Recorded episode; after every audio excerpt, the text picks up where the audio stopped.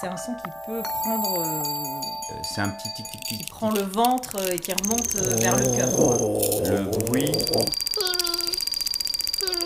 C'est un bruit euh, qui fait plaisir. Ton, cling, ton, cling.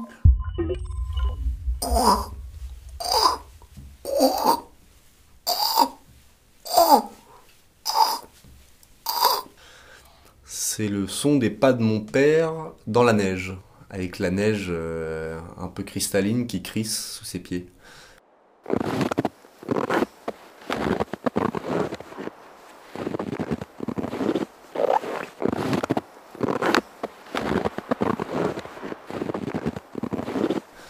Et moi qui le suis et qui, souvent regarde mes pieds, du coup je, je suis pas vraiment à voir à l'endroit où il va, je suis le son de mon père qui avance devant moi.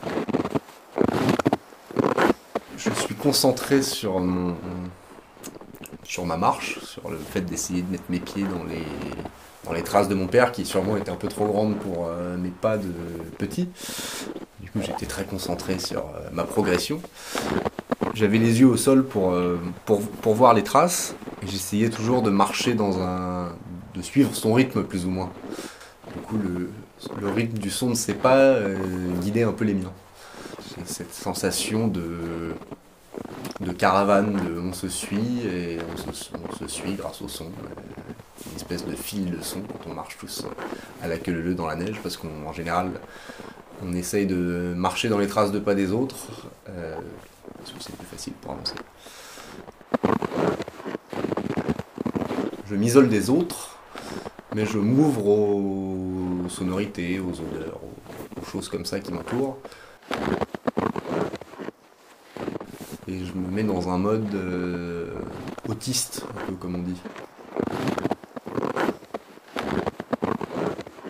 Parce qu'on fait beaucoup de randonnées ensemble avec mon père. On, on randonne euh, au moins deux fois par an. euh, mais ouais, j'ai toujours, quand il marche devant moi, j'ai toujours cette sensation d'être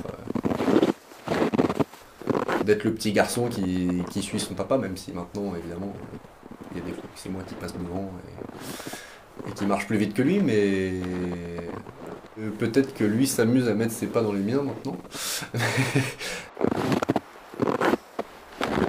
Ouais, je dirais que j'ai la sensation d'être son égal physique aujourd'hui, mais que ça restera toujours, euh, toujours cette espèce de locomotive devant moi qui me, qui me tire et qui me montre qu'on n'est pas loin de l'arrivée et que- et qu'il y a d'autres choses derrière le col et tout ça.